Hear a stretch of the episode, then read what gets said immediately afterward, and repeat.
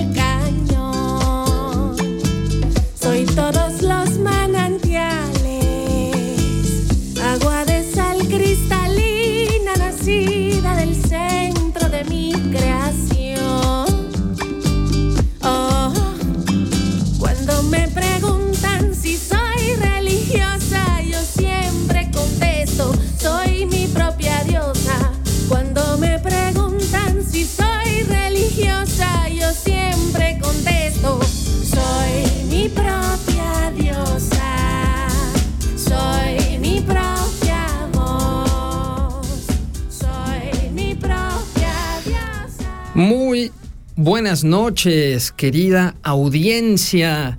Bienvenides, bienvenidas, bienvenidos a su programa Ni chicha ni limonada en esta fría y oscura noche del lunes 15 de enero del 2024. Bienvenides nuevamente. Estamos hoy reunidas, queridas comitas, eh, para hablar de un tema muy sabroso, un tema muy, muy amplio, ¿no? Tenemos un invitado clementino que está con nosotros para compartir eh, sus reflexiones al respecto del tema que no diré cuál es todavía, porque primero quiero introducirnos y presentarnos. Estamos aquí, mi queridísima Giovanna. ¿Cómo estás, amiga? Hola, mi gente linda. Pues bien, Santi, gracias. Muy bien.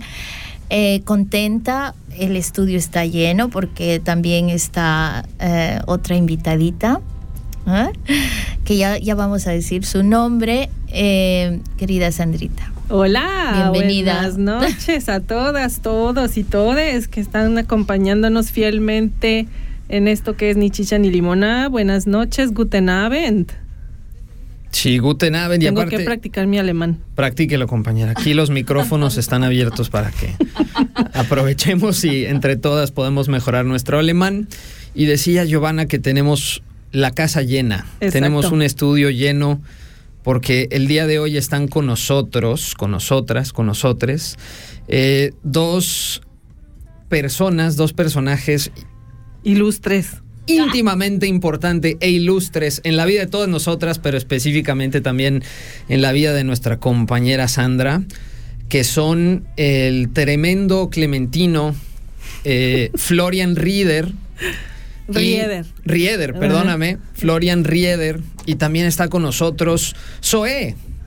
Zoe que desde Escafusa viene la familia completa a, a este su programa Ni Chicha ni Limoná. También quiero mandarle y queremos mandarle saludos a Maricruz, que está en Sí. las distancias, pero siempre aquí con nosotras. Se nos hará nuevamente algún día estar las cuatro ¿Verdad? Hace mucho. en Ni Chicha ni Limoná. Sí. Pero bueno, le mandamos eh, saludos y un abrazo, un apapacho eh, bien tronado.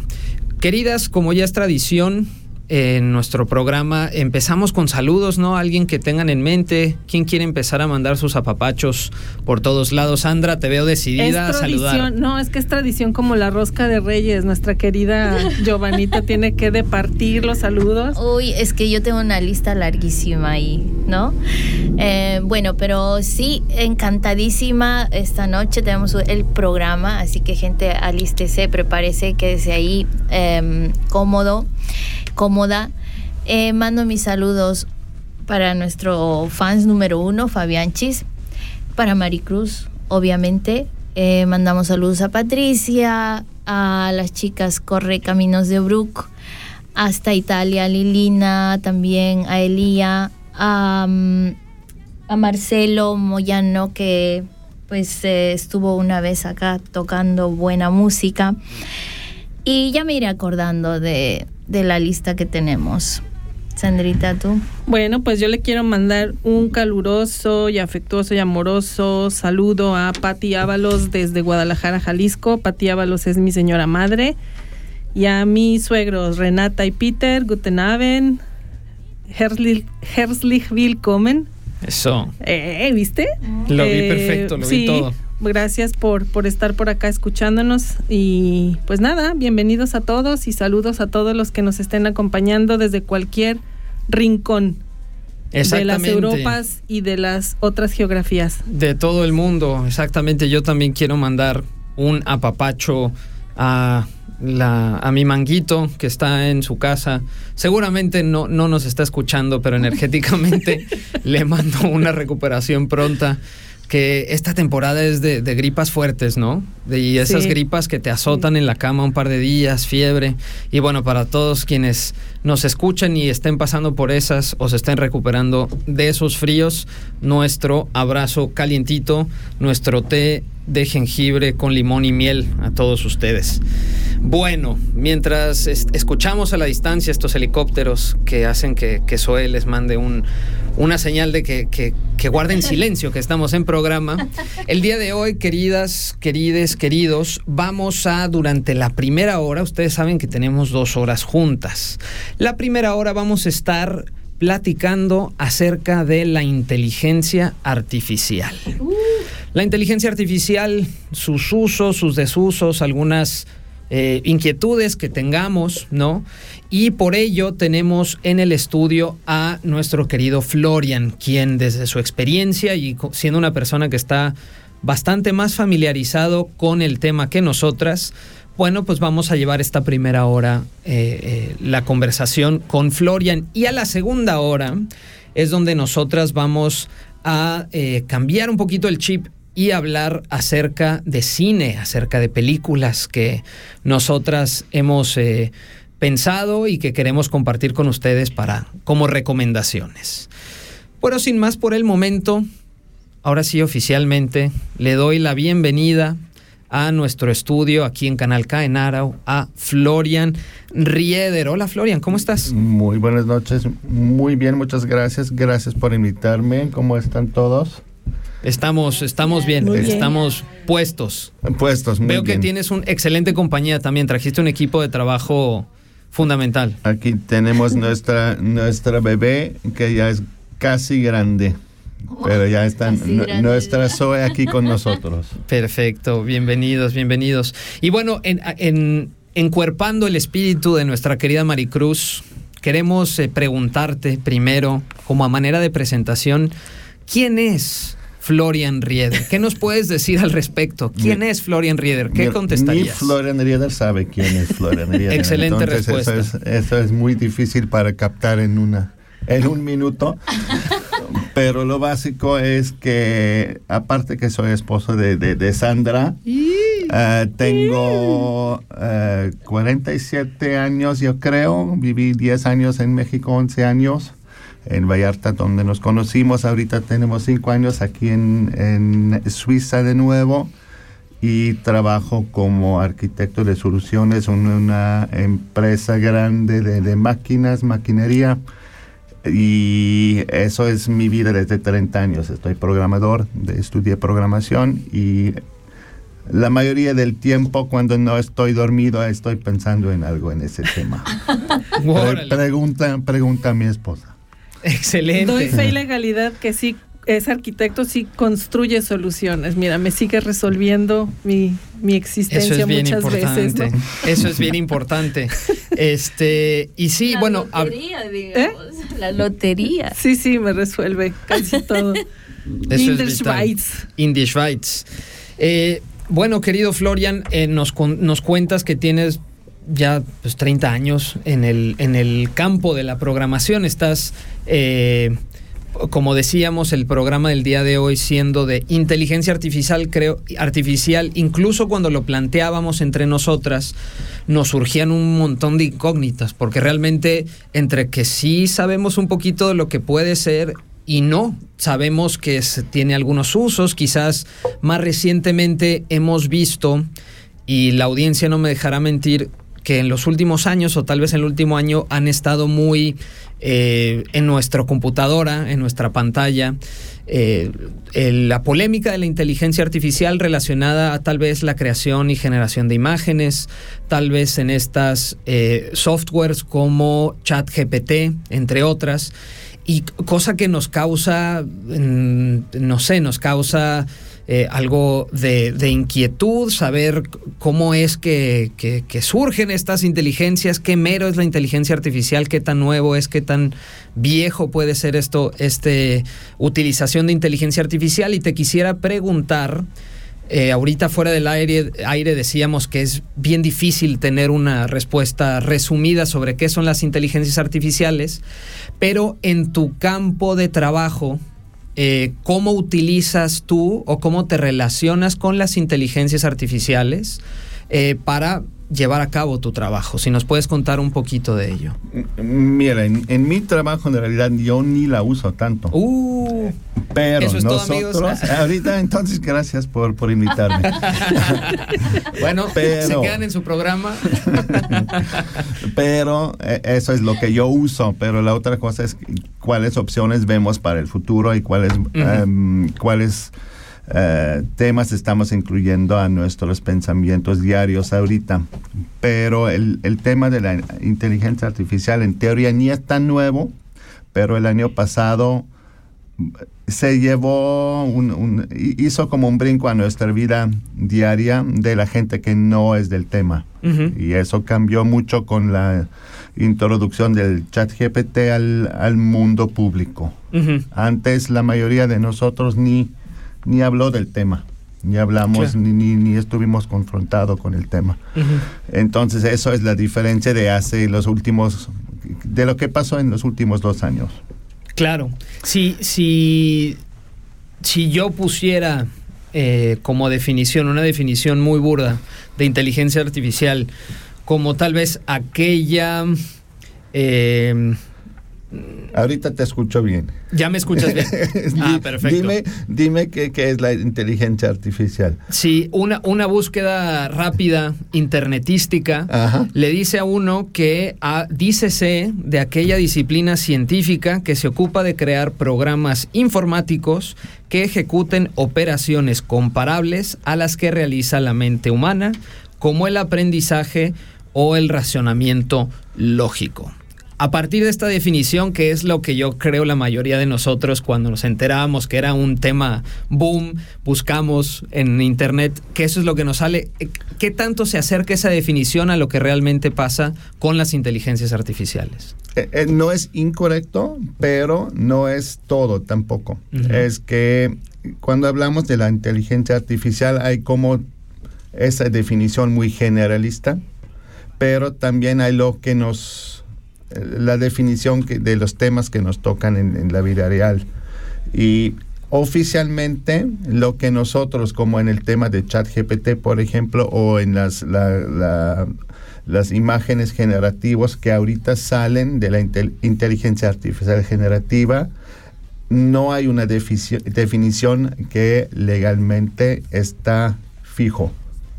Entonces, eso es la primera cosa muy importante, que todo eso del tema de la inteligencia artificial ahorita apenas en el mundo legal, en el mundo sofisticado de, de- de- de- servicios, no hay una definición clara. Todo está creciendo, todo ahorita está en proceso de definición. Entonces, si ahorita se busca la definición de inteligencia artificial, no hay, hay una sola respuesta, hay unas, un- un- muchísimas respuestas. Esa es la primera cosa importante. Y la segunda cosa es que la inteligencia artificial es una, una cosa que es imposible, porque si es artificial, alguien lo tiene que eh, proveer eh, o programar. Entonces nunca va a ser exactamente lo mismo. Lo que se puede hacer es preparar un sistema o varios sistemas que pueden aprender cosas, Ok. pero nunca sale natural de una máquina que, que va a salir aprendiendo. Entonces hay mucha gente que dice inteligencia artificial no existe, nunca va a existir, porque el cerebro es, es una cosa natural que crece y eso de, de- de- manera Orgánica. artificial no existe. Ya, claro, claro. Y, y- y sin embargo, eh, hay un, como dices, hay un montón de problemas que ahora que están introducidas eh, estas temáticas en nuestra vida diaria, eh, que- a lo que nos enfrentamos, ¿cierto? Desde la parte de eh, la creatividad para generar imágenes, la parte de la ética, en temas de educación, en temas políticos. Es decir, hoy tenemos un como una sopa de muchas inquietudes alrededor de la, de la inteligencia artificial y no sé si, si comencemos por ahí. Tú mencionabas, tú mencionabas que no es algo nuevo, ¿no? Que si bien ChatGPT y Midjourney y OpenAI y todas estas softwares se, son recientes, son últimamente es cuando están más en boga de todos. ¿Qué otros usos, quizás que nosotras, la gente, los más igualis o la gente común y corriente, no conocemos de, de la inteligencia artificial, pero que sin embargo tiene mucho tiempo utilizándose esta programación en nuestra vida diaria? ¿Algo que nos puedas decir? La meta de crear la inte- inteligencia artificial, esta, esta meta existe desde que existen los sistemas informáticos. Ujú. Entonces, Eso es una- un, un sueño que, que existió antes. Entonces lo, lo vemos en las películas de los 60s y 70s. Es- ese miedo siempre existió. Siempre tuvimos miedo de los robots que, que vienen a... a- Terminarnos. A, a terminarnos, exacto. Literalmente. Eh, entonces, el tema no es nuevo. Lo que es nuevo es que todos tenemos acceso a ese, a ese, a ese tipo de sistemas. Y eso tiene mucho que hacer que la, la fuerza de computación creció muchísimo en los últimos años. El precio de los, de los sistemas ya se cayó al, al- al piso casi. Lo que hoy una computadora puede calcular gratis, casi gratis, hace dos, tres años todavía costó un, un dineral para, para nada más mantener los sistemas. Entonces, eso es el gran cambio Mm. y por eso nosotros todos público, en el público tenemos acceso a eso. Pero esos temas que mencionaste, todos esos son problemáticos. Entonces, la- las inquietudes no, sí, son reales. Eso no solo nosotros también tenemos las mismas, las mismas temas diarios. Por ejemplo, cuál si un programador quiere crear un programa, hoy es muy fácil decir al chat GPT, genérame el programa que hace X, Y cosa, y él, en dos segundos te tienes una respuesta y funciona. Pero no es todo que harías, haría un humano en el mismo en el mismo contexto. Entonces te da una solución para un específico problema, pero tal vez no es todo lo que necesitas. Entonces el humano no puede decir a la, a la máquina, créame una, un nuevo, una nueva aplicación. Todavía se necesita el humano. Pero poco a poco tenemos más miedo que algún día eso va a pasar. Claro. El miedo de Terminator, un poquito, El- ¿no? un Por poquito. decirlo más así. Por supuesto, es decir, que hay omisiones, hay limitaciones, hay sesgos de los cuales vamos a estar platicando eh, con relación al uso de la inteligencia artificial. Pero, queridísima Sandra, ¿te parece si tú que tengo, te veo para cara de inquieta, Inquieta. Inquieta. exacto, como de, de ganas verdad. de ver a los ojos a Clementino y decirle tus inquietudes de la inteligencia artificial? Desde la mañana está esperando este Sí, momento. estoy ¿Te esperando este momento. algo? Prepárate, cariño. No, más que pregunta, eh, yo parto de mi, de mi realidad y de mi experiencia personal con la inteligencia artificial y la tecnología. De verdad, yo tengo una relación muy tormentosa, es caótica, muy improvisada y torpe mi relación con la tecnología y la, la inteligencia artificial en su momento. Aquí mi Clementino puede dar fe de que realmente yo no me sé llevar con la tecnología para nada. Suelo arruinar las cosas o suelo equivocarme muchísimo. Entonces, partiendo de esa primera impresión y ese desinterés que tengo por la tecnología y por la inteligencia artificial, de hecho, cuando salió el tema, no fue mi mayor entusiasmo porque de verdad eso no es un tema que a mí me, que a mí me apasione. Siempre estoy metida en mi cabeza con mis cosas, en mi mundo que tiene que ver con el arte, la cocina, el tarot, otras cosas, ¿no? Más, más domésticas, más, más humanas pero em, creo que sí es importante porque ahorita se habló de temores y temores de ser desplazado y temores de, de repente de la gente de perder el trabajo o cómo nos van a desplazar las máquinas.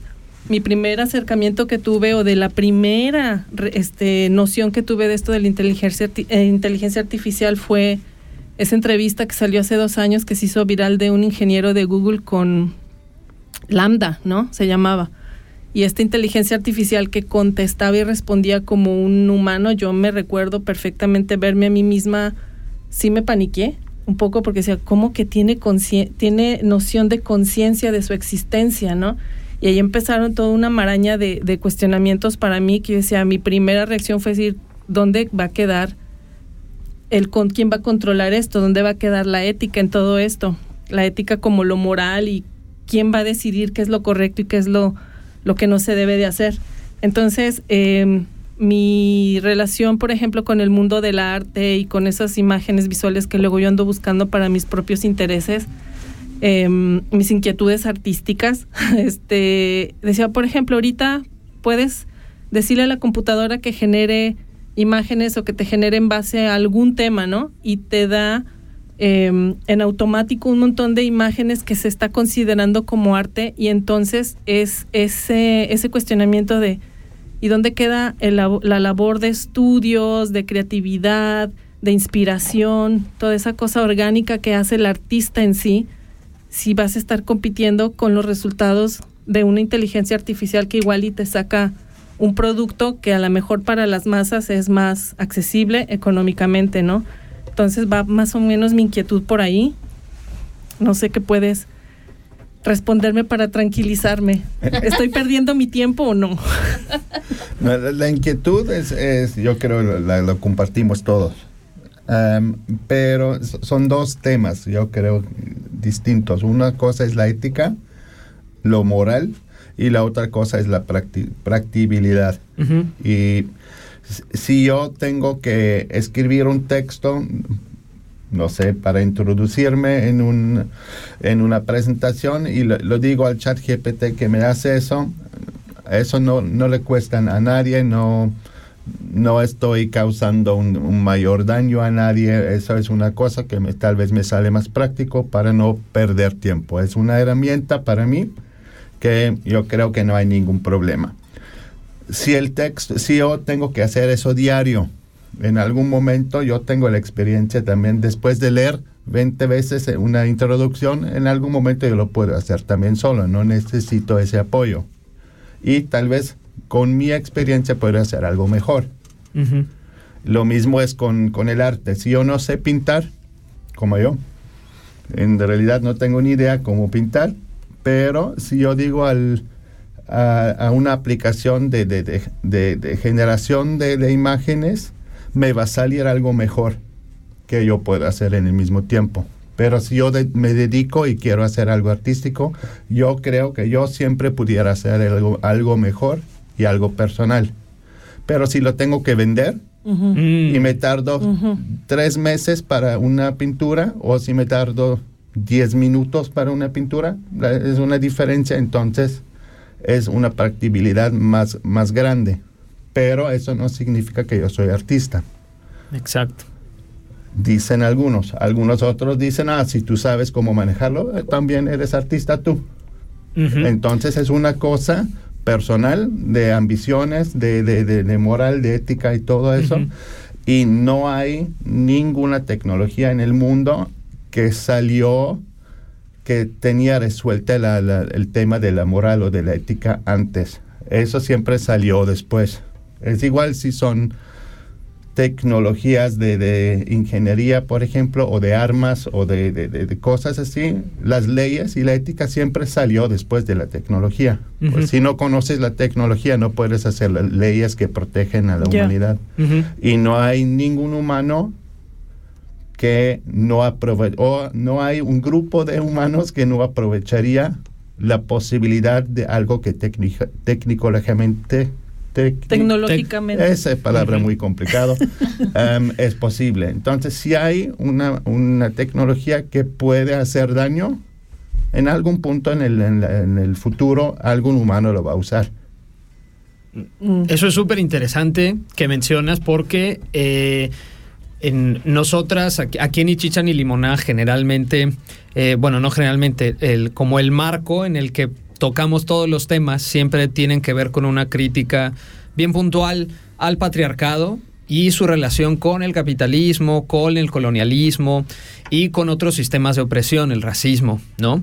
Entonces, eh, es quizás eh, la, el, el problema, ¿no? No tanto, y si, y si les entendía los dos, es, no es tanto la tecnología per se, pero uno, los sesgos, los estereotipos o las cosas que ya vienen de los humanos que programan esas tecnologías y que se ven reflejadas en los productos, en la pintura, por ejemplo.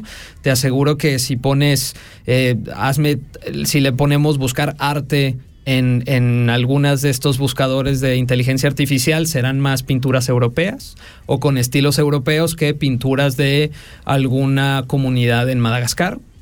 Y, y le va a dar más prioridad a ciertas cosas reproduciendo estas violencias que, que, que ser realmente una herramienta que equilibre ciertas desigualdades y ahí es donde eh, bueno, más adelante eh, hablaremos un poquito más al respecto y también es interesante lo que hablas de el- si la programación en sí es un arte, ¿no? Y pregúntale a programadores, animadores de cualquier tipo de disciplina y te van a decir que evidentemente es, es, tiene toda la complejidad del arte, pero tal vez el uso que se le da a ciertas eh, softwares y quienes controlan cómo se vende, cómo se reproduce, qué sitio, qué datos utilizan, tal vez es ahí donde está también eh, grande, los grandes problemas. En este momento que son 7 y 27 de la noche y que nos vamos a nos vamos así como tobogán, ¿no? Como tobogán resbaloso, ya nos dimos cuenta y ya no, se nos va a acabar la hora. ¿Qué les parece si hacemos nuestra primera pausa musical? A propósito de la inquiet- inquietud sandrística, empecemos con una rolita de el cuarteto de Nos. Wow, buenísima. ¿Sí te gusta esa? Me encanta. Bueno, el va- cuarteto y me encanta la canción. Está buenísima. Escuchemos la canción de Cuarteto de Nos. Recuerden, están en Ni Chicha ni Limoná. No se vayan, regresamos.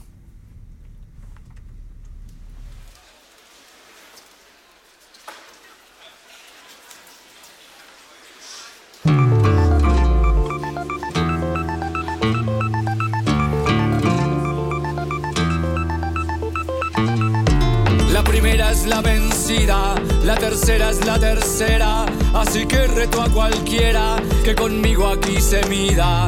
Quien acepte es un suicida que se sobrevalora. Porque nadie me vence ahora, ni el coplero campeón mundial, ni un rapero de freestyle, ni la mejor computadora. Ni la mejor computadora, lo dice usted que es un simple humano, se muestra tan ufano. Pero le llegó la hora, porque su ego lo devora y se cree superior a ultranza. Pero con una muestra alcanza. Hoy, las bombas que crearon sus mentes son más inteligentes que los idiotas que las lanzan. Los idiotas que las lanzan a mí no me representan, pero a los que las inventan quizás debas tu confianza. Y aunque parezca chanza, tu vida es por su invención. Y digo vida con compasión a un rejunto irrazonable de circuitos, chips y cables sin alma ni corazón. Sin alma ni corazón, mire justo quien lo dice. Cuando un baño localice, lávese la boca con jabón, porque es una aberración. Su moral con alambre, le picó en los ojos un enjambre, o solo es que no quiere ver que hay gente igual que usted, con sed y pasando hambre. con sed y pasando hambre. Y yo que tengo que ver si los que no hacen lo que hay que hacer son unos irresponsables, entre tanto impresentable. Una máquina me critica afecto se fabrica sin saber lo que es un padre y ni el día de la madre sabe lo que significa. ¿Sabe lo que significa? Usted es como Pilatos. Se lava las manos y es ingrato. Y a su raza no dignifica. Porque, a ver, ¿cómo me explica? Que a sus mayores tengan olvidados. Olvidando lo que ellos les han dado. Los traten como ineptos. Les falten el respeto y los dejen abandonados. Los dejen abandonados. Si pasa algo parecido, ¿será que es mi merecido? O le fallé a quien tengo al lado, como un ente sin pasado. Cuestiona con alevosía, pienso luego existo, diría. Nuestro amigo Descartes, pero tuvimos que pensarte, porque si no, no existiría. Porque si no, no existiría. Nos pusimos trascendentales. Sus problemas existenciales no los resuelven ni con filosofía. Vergüenza propia me daría no saber lo que soy y lo interpelo. Me miran a mí con recelo y aún discuten con el cono. Si defienden de un mono o de un tipo que vive en el cielo. De un tipo que vive en el cielo es una reflexión aguda. Prefiero tener esa duda que ser un pedazo de fierro. Soy mi propio testaferro. Que me escuches te sugiero. Yo elijo lo que prefiero y la libertad no sabes lo que es. Vos haces lo que podés, pero yo hago lo que quiero. Pero yo hago lo que quiero y están presos de su rutina en sus casas, calles y oficinas, corrompidos por el dinero. No saben lo que es ser austero, consumiendo puro brillo. Le digo esto y lo humillo. Los únicos órganos que les funcionan y seguro no los donan son la cartera y el bolsillo. La cartera y el bolsillo, ¿cómo crees que a vos te hicieron?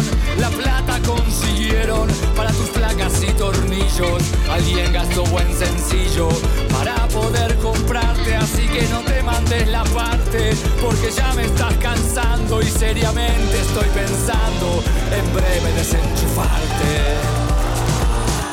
En breve, desenchufarme, qué simple que es su ciencia. Recurrir a la violencia como argumento para silenciarme. Pero no pienso callarme, y más temprano que tarde.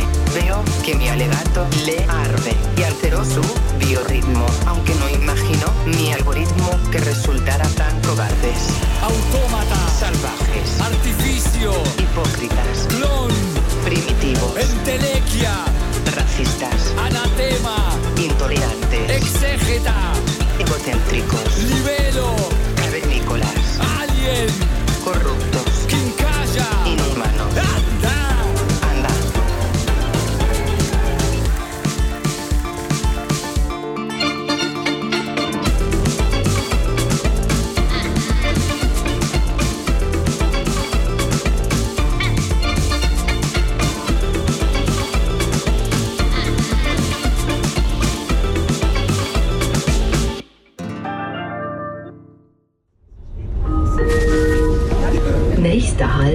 K.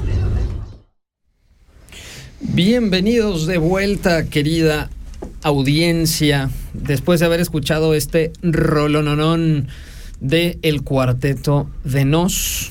¿Qué les pareció la canción, querida gente que está aquí en el estudio? Buenísima. Yo la, no la había escuchado antes, pero me encantó.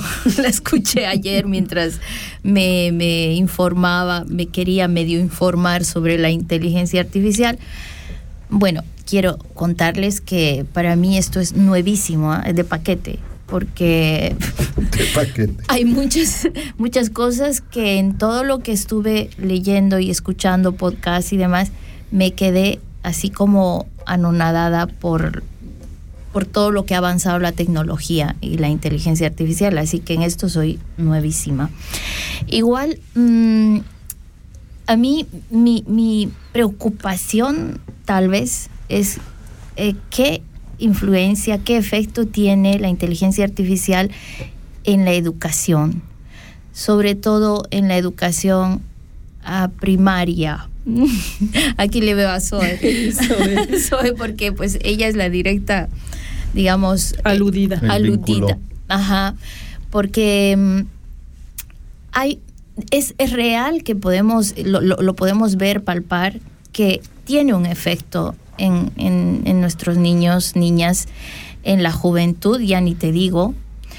Entonces, eh, Florian, querido, ¿qué nos puedes aclarar, eh, eh, contar sobre, sobre lo que está pasando eh, en, en, nuestros niños y niñas, en la educación? Es, es un tema difícil porque es muy nuevo. Entonces, si preguntas a 100 personas cómo ven la cosa de la, de la educación en ese tema, vas a tener mínimo 100 respuestas distintas. Um, para una comparación, para iniciar tal vez, hace como 50 años se incluyeron la, las calculadoras pequeñas a nuestra vida diaria. Antes, la, las generaciones antes no tuvieron ninguna cosa eléctrica para calcular matemáticas. Y cuando llegó eso, ese aparato chiquito que cada alumno pudo cargar en su mano, todos se paniquearon y dijeron, ay, nunca más los niños van a aprender cómo hacer calculaciones.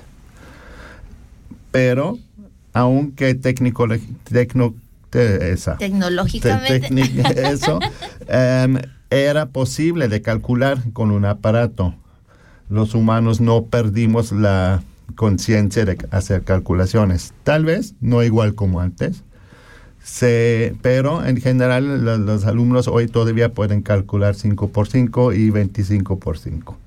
Tal vez las cosas más complejas es más fácil usar la, la, la calculadora, pero todo eso se trata de, de conocer las herramientas, conocer cómo usarlos, conocer cuándo es bueno usarlos y cuándo no es bueno, cuándo es práctico y cuándo no. Pero todo otra vez es, es, el humano que se tiene que entrenar cómo usar una herramienta. Lo mismo pasa ahorita con las nuevas herramientas que tenemos. Um, tuvimos el problema también, por ejemplo, de la, de la ortografía. Cuando llegaron las computadoras con, con el Word y todo, que, que, checa la ortografía y, te, te, enseña los, las faltas de, gramática y de, de, ortografía, todos pensaron, ah, nunca más la gente va a aprender eso. No es correcto.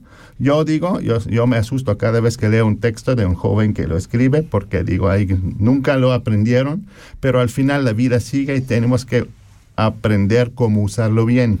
Y si al final usamos la herramienta bien y el res resultado está bien, ¿por qué no usarlo? pero eso no significa que ya no tienes que aprender cómo escribir en tu, en tu propio idioma, eso no significa que puedes perder la, la conciencia de los números. Y lo mismo es ahorita, si tienes que escribir un texto, puedes ir al chat GPT y te genera algo. Cuando yo era joven y salió la cosa del Internet, también fuimos a, buscar las, presentaciones listos de, no sé, tuvimos que hablar de un libro, encontramos algo, pero Después de usarlo dos veces, todos los maestros también supieron que eso es posible. Entonces, se van a encontrar las maneras de la vida diaria, de, de, de, cómo usarlo y qué no usar y qué usar cuándo. Y en alguna manera vamos a encontrar la, la manera de coexistir con estas herramientas. Entonces yo no me estoy paniqueando, pero la importancia es de conocer y saber las herramientas. Entonces, si nosotros como padres, por ejemplo, tenemos que saber que nuestra SOE tiene la oportunidad de usar ChatGPT. Entonces, mi responsabilidad es explicarla para qué y cuándo y cómo y cuándo no. Pero no lo podemos, la, la tecnología ya existe, nunca uh -huh. se va a desaparecer. Entonces, ten, la, las escuelas ahorita están incluyendo esas temáticas a su currículum también van a hablar de los temas. Lo peor que pueden hacer es ignorarlo y pensar que los niños no son uh -huh. estúpidos y no se van a enterar. Los niños lo van a aprender más rápido que los maestros, eso es bien claro. Uh -huh. Entonces tienen que tematizarlo uh -huh. y van a aprender cómo usarlo. Pero para mí no es un punto de miedo en ese, en ese aspecto. Si eso es una respuesta que te da algo de claridad de mi punto de vista o, o, o no sé. Sí, sí, totalmente. O sea, mm, claro, eso existe, está aquí y ya yo pienso que los niños de hoy tienen y antes decíamos, los niños vienen con su marraqueta bajo el brazo, ¿no? Ahora su, su computadora, Su tableta. su tableta bajo el brazo. Eh, yo conozco niños hasta de dos años que ya saben cómo manejar un control. Increíble, es, sí. es una cosa increíble.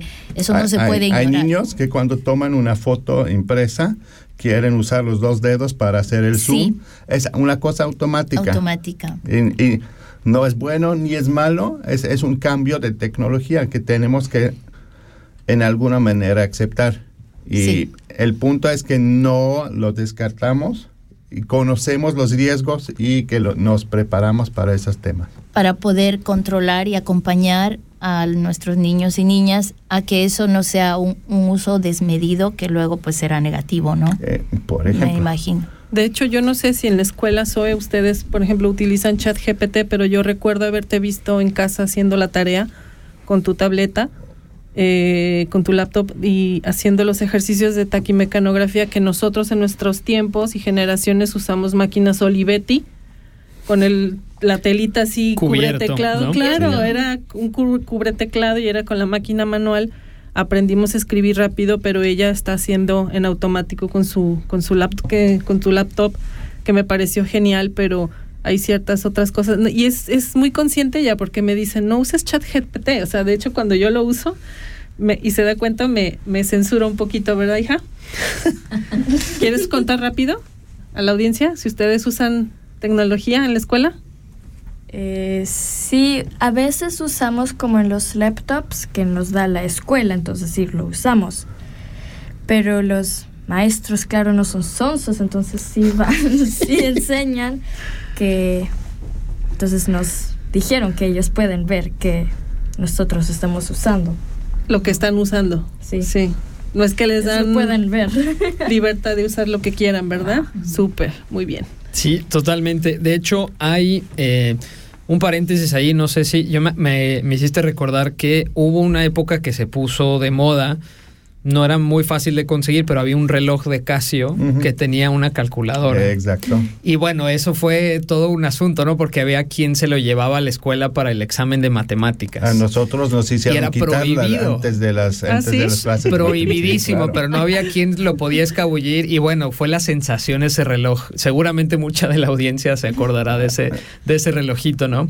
Y por otro lado, es interesante porque eh, siguiendo, hay un, hay un montón de grupos que hablan sobre el uso ético de la inteligencia artificial y que eh, precisamente como dice Florian, eh, abogan porque la idea no es censurar, omitir eh, o, o negar el uso ¿no? de la inteligencia artificial, simple y sencillamente es hacer un uso adecuado, un uso ético y qué es lo que esto significa, que yo creo que depende de los espacios, significa distintas cosas. Hay un grupo de la UNAM en México que se llaman Tesi Café.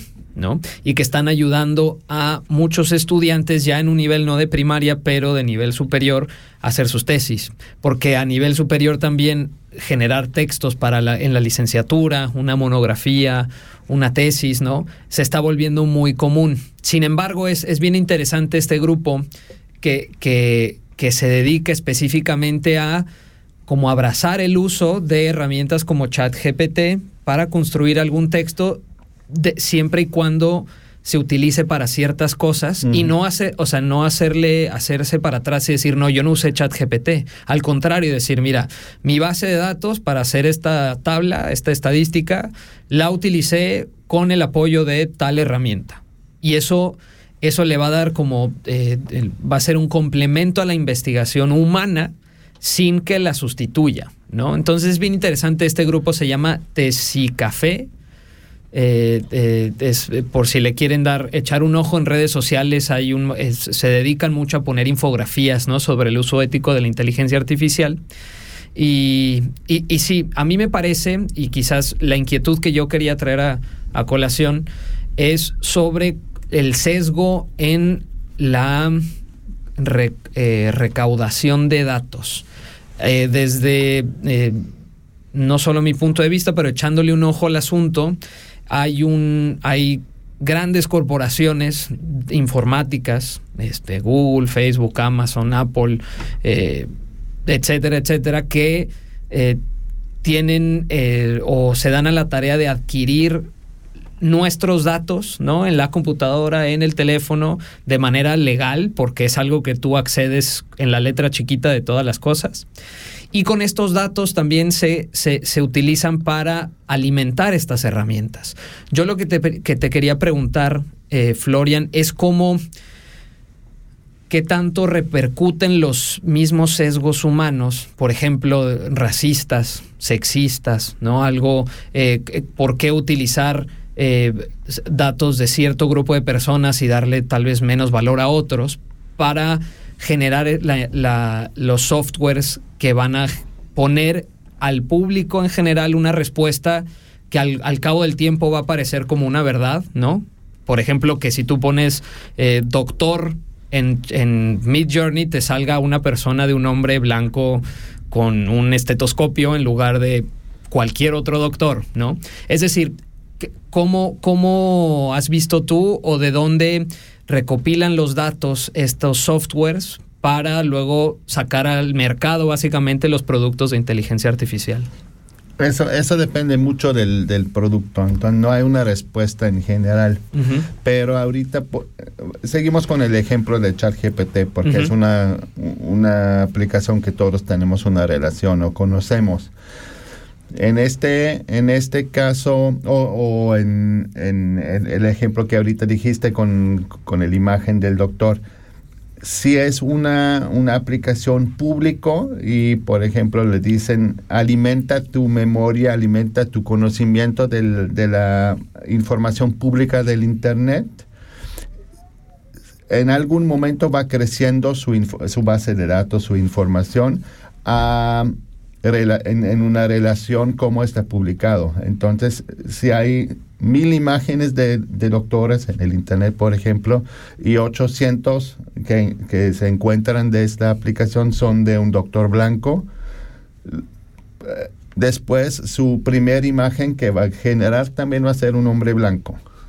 Pero si eso es un, tiene un base de datos distinto, con nada más mujeres, después la respuesta de la misma pregunta va a ser una imagen de una mujer. Entonces, no es, no es una cosa que puedes decir eh, eso, es, es, el problema, es, es, la tecnología, es la base de datos que lo, lo, das para consumir. Ahorita el tema que dijiste es lo de la información personal. Em, que estas aplicaciones están juntando. Y eso, por ejemplo, es una de las primeras cosas que eran un poquito declarados que es legal y que no. Por ejemplo, las aplicaciones ahorita en el, en el Internet públicos, ya está prohibido que ellos usan tu, tu información personal. Pero es una cosa de ley, no de tecnología. Entonces, si Facebook daría acceso a a un robot para buscar toda la información personal. Después, la, la misma aplicación pudiera usar tu, todos tus datos, todo lo que puedes sacar de información tuya. Entonces, la, limitación no es de tecnología, pero de ley. Ahorita tenemos que estar bien consciente que aunque hay una ley que prohíbe que Facebook hace eso, 100% lo van a hacer. Sí igual, igual mencionaste el tema de los tesis que robaron. Eso, existe desde 100 años. Y ahorita con Google era más fácil los últimos 20 años. Y nada más recordándome de los últimos 10 años en el, en el rumbo europeo, yo conozco mínimo 20 o 30 políticos cuando tenía que tenían sus escándalos de tesis robados. Eso existió antes, eso no es nada nuevo. Si hay la posibilidad de hacerlo, alguien lo va a hacer. La, misma cosa ahorita con la inteligencia artificial. Hay una diferencia. Si antes robamos una, un bloque de texto de Google, por ejemplo, allá era literalmente palabra por palabra lo copiamos. Ahorita la inteligencia artificial hace algo con ese texto que tal vez dice lo mismo o algo similar, pero no es una copia literal. Entonces la pregunta en ese contexto es de quién es el texto que sale de la inteligencia artificial. Entonces, si le das a, alimentar una, una, aplicación 100 libros, por ejemplo, y al final le preguntas a la aplicación, escríbame un parágrafo en el estilo de uno de los autores. La inteligencia artificial lo puede hacer. ¿Por qué? Estudió estos libros. Pero no está generado por el autor. La inteligencia artificial lo generó con el análisis que hizo del texto antes. Entonces, eso es uno de los temas ahorita que eh, sale un poquito del tema que me preguntaste, perdón, no, pero, está pero es un, un, tema muy importante. Um, ¿De quién es ese texto? Uh -huh. Y eso es una cosa que hoy todavía no está aclarado. Um, entonces, eso es más de la, de la cosa artística y de, de, hay muchas empresas o muchos um, actores, escritores, directores que ahorita están en protesta contra las, los programadores de, de, de ChatGPT y todas esas aplicaciones que dicen no las eh, permitimos usar nuestra imagen nuestra información para llenar la memoria, sí. entonces no la pueden usar tampoco. Pero ellos dicen es información pública y no estamos haciendo copia. Wow. Y ahorita eso es un disputo legal enorme que en algún momento va a quedar van a salir algunas leyes, pero hoy todavía no está aclarado ese punto. Sí, pero el, el, el ahora sí que el golpe ya, ya lo dieron, ¿no? Porque Exacto. también hay, hay un montón de, de artistas eh, que son, por ejemplo, animadores digitales, cuyo, no solo cuyo trabajo se vuelve aún más precarizado porque los costos de hacerlo en inteligencia artificial de cualquier empresa son mucho menores que contratar a 200 artistas Exacto. para hacerte una secuencia de 10 segundos, pero también como lo que, lo que tú dices, cómo se están alimentando estas bases de datos se hace sin el consentimiento de muchos de estos mismos artistas, ¿no? Y esto pasa no solo en el norte global, aquí en Europa, este, o en Estados Unidos, pero pasa en nuestros países, en México, en Bolivia, es decir, es, es, es parte del mismo diseño del sistema de, de, de lucro, de extracción de datos, de, de, lucro por sobre el bien común. No se está diseñando inteligencia artificial eh, en estricto sentido para equilibrar la desigualdad en el mundo se está generando con fines también bastante específicos y uh -huh. comerciales. Cuando son las 7 y 52 de la noche, ¿qué les parece si hacemos para esta primera hora la última pausa musical y regresamos para tener reflexiones finales uh, de un tema que no se acaba y que es inmenso, ¿no? Que como ya vieron nos fuimos por aquí por allá, pero nos vamos a escuchar una canción que también nos, nos, eh, nos recomendó o nos sugiere Florian y te voy a dar a escoger de dos sopas. Sí, me, me está viendo con cara de yo, yo te sugerí esto. ¿Quieres una canción de Radiohead o una de Daft Punk? Tú ya sabes cuál quiero yo, solo... Yo puedo vivir con las dos. Pero... Porque son de mi generación, yo soy bien, bien viejecito. No, hombre, ah, Vamos a Radiohead. Uy, bien, qué bueno, claro esa era... Sí. Te di dos opciones, pero esa es la respuesta correcta. Vamos a escuchar eh, Paranoid Android y se quedan en su programa Ni Chicha ni Limona.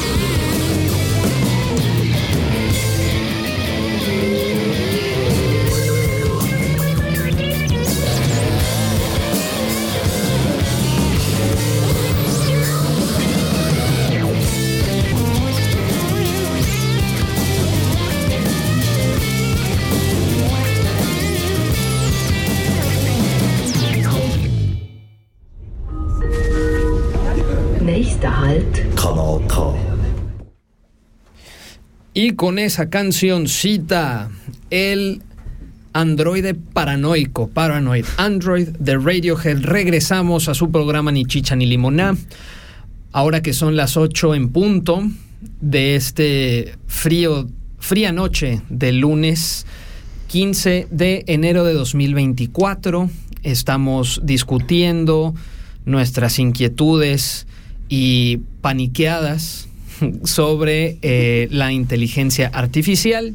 Antes de continuar, quiero decirle a nuestra audiencia pues, que se comunique con nosotros, que nos eche un Que nos mensajito, que nos llame. O sea, por ejemplo, tenemos el teléfono 062 834 90 80 para que nos llamen y, y platiquemos un ratito, nos quieran sugerir alguna canción, alguna Pídala pregunta. cantando. Pida, pida la canción cantando. También nos pueden escribir a nuestro correo electrónico que es ni chicha ni limoná con doble A arroba yahoo.com.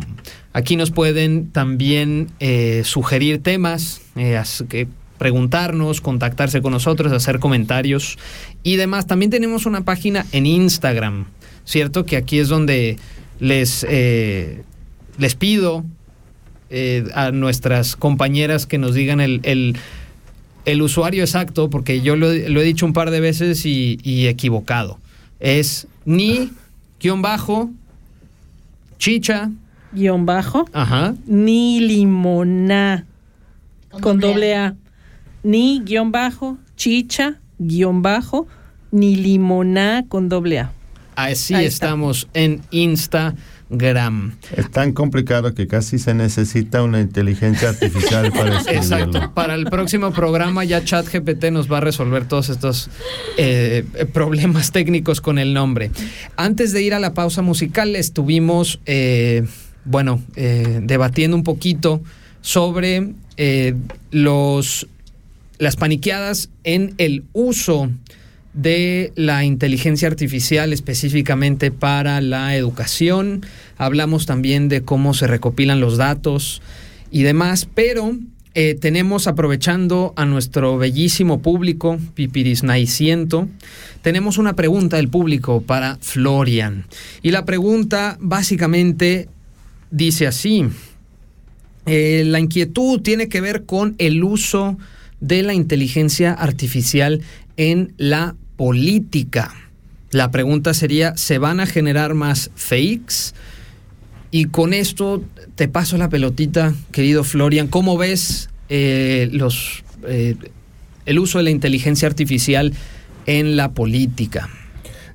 En la política institucional, ¿no? Porque uno hace, bueno, ya. La respuesta, la respuesta rápido es sí, claro que sí. Pero la, voy a aclarar un poquito. De mi punto de vista, aunque no estudié este tema eh, en detalle, pero es lo que mencioné hace rato antes. Si hay la posibilidad fácil de hacer algo, alguien lo va a usar. Entonces los últimos, los últimos, no sé, 50 años en, la, en el periodismo tuvimos siempre el problema muy complejo, muy complicado. Si alguien quería falsificar una foto, a veces pasó y salieron algunos escándalos después. O en, el- en el- la historia de criminología y- y de crimen organizado y todo, siempre existieron estos casos de información falsificado. Lo que cambió es que hoy es mucho más fácil. Entonces, si algo es más fácil hoy, lo van a seguir usando más personas. Antes tenías que estudiar cómo falsificar una fotografía para que no se no, no se ve inmediatamente. Hoy es una después llegó el Photoshop y era más fácil eh, para la gente y hoy ni se necesita tener la, la- la- la- el conocimiento de usar el Photoshop. Entonces, sí, claro que sí, hay más fakes hoy en, en todos los usos y va a seguir creciendo eso. El año pasado tuvimos en, el, en los medios populares una foto del, yo creo que era el Papa en una, en una chamarra de no sé cuál diseñador. Y, o el de hip hop, no sé. En- Entonces, ese es un ejemplo que una, una nota falsificada o, o generada falsificada a propósito, después en las redes sociales se, se multiplica inmediatamente. Entonces es súper fácil y hoy todavía no hay leyes listos que prohíben eso. Pero lo, ahorita cerramos un poquito el, el círculo, la primera pregunta, la de las, de las éticas. La, los que programan las aplicaciones de, de generar contenido, hoy dicen nosotros somos responsables para implementar alguna una manera de ética. Eh, y eso es igual como, por ejemplo, la modificación em, genética. Los doctores que están trabajando en eso se pusieron un, como un, un código ético, pero no es nada ético. ni es ético, ni, es, ni, es, ni es establecido. Es un poquito un autocontrol. Pero siempre hay gente que hace lo que quieren. Entonces, eso es lo mismo que va a pasar aquí. Lo mismo pasó cuando em, descubrieron el, el, eh, la, la, la, tecnología em, atómica, por ejemplo. En algún momento hicieron energía con eso, hicieron em, motores con eso, pero en algún momento viene un pendejo y hace una bomba. Y lo mismo va a pasar. Y ese, esa cosa ética, las, las empresas grandes ahorita están poniendo algunas reglas, algunos las van a seguir, algunos no. Pero eso es... Incontrolable. es incontrolable y lo más fácil que es para um, usar una, una, una, tecnología, lo más probable es que alguien lo usa para algo malo. Mm. Y por eso la respuesta al, al, al, público. al público, es, sí, va a, va a seguir creciendo eso y vamos a ver cómo nos podemos proteger de eso, pero todavía no está resuelto ese tema. Claro, si mientras quienes hacen las leyes están eh, supeditados a las grandes empresas, a las corporaciones, y ellos mismos se ponen sus códigos de ética y sus controles, autocontroles, bueno, pues así la, así la vamos a pasar. Querida eh, Gio, tú tenías también entre una pregunta, inquietud, para darle seguimiento al asunto. Sí, Um, Florian, aquí te va. en Internet no somos el cliente, somos el producto eh, y, por eso el Internet en su mayoría es, es gratis. O sea que cada vez que usamos el Internet estamos alimentando esta, esta cuestión. Estoy, estoy de acuerdo que nosotros somos, somos dos cosas. Somos el mercado, entonces significa a nosotros se dirigen los, las ofertas, pero por el otro punto somos lo, el, grupo que llena el Internet. Entonces, por eso somos también el producto. Entonces nos van a seguir sacando información. Provecho y nos van a vender lo que nos roban. Así va a funcionar mm. siempre. Eh, entonces estamos viendo más una consecuencia negativa que positiva al final. O sea... No sé, si tú quieres saber el camino de, tu casa a, a, un otro lugar, es muy práctico que puedes usar Google para que te, te enseñe el camino. Es un uso práctico y bueno. Pero también si alguien me está siguiendo a... Exacto, el problema es, entonces tienes un, un provecho, un, un, efecto positivo. Lo negativo es que Google después sabe que tú fuiste a ese lugar. Claro, a veces cuando estoy yendo, por ejemplo, a tu casa, inmediatamente el teléfono me, me, me avisa qué tren tengo y es, es increíble mm. lo que, lo que hace tu pequeño teléfono, ¿no? Es una máquina impresionante que yo no termino de conocerla y creo que no quiero tampoco. Entonces la, la, la, el tema es el mismo, es, nos van a sacar información. No sé si tenemos dos minutos, hay una, una, un ejemplo que definió un poquito cómo se trata el tema de la, de la privacidad en el Internet. Creo que es un, un cuento de, desde hace como 20 años o 15 años. Era una una chica en Amazon buscó productos de embarazo información sobre el embarazo. Tenía 16 o 15 años. Él- ella estaba buscando información. No compró nada, pero nada más buscó libros, leía un poquito temas. No se pensaba nada. Salió de su casa a la escuela, a la universidad. El próximo día o dos días después viene un paquete de Amazon Tómala.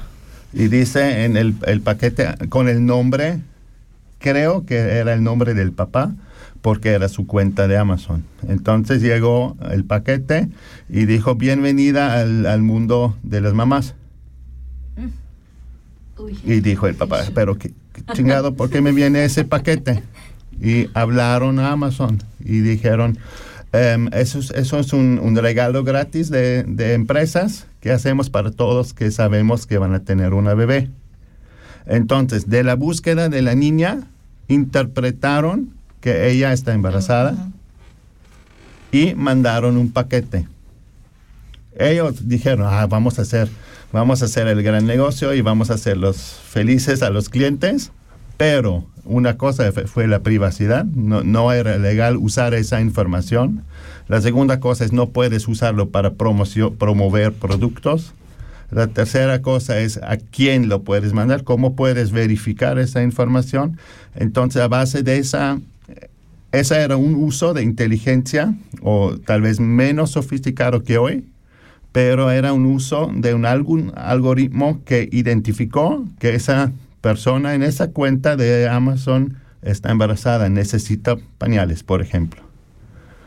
Entonces, No, bueno. hoy, eh, se, después de ese caso, se, se cambiaron un poquito unas, algunas unas cosas porque eso fue como un, un grito público de, oye, no pueden hacer todo con nuestra información en, el, en, su, en su base de datos. Cierto, cierto. Y yo un poco agregando a lo que decía Gio de, de que somos el, el producto y el mercado, pues es que somos nuestras ideas, nuestros pensamientos, son, es la materia prima Mm.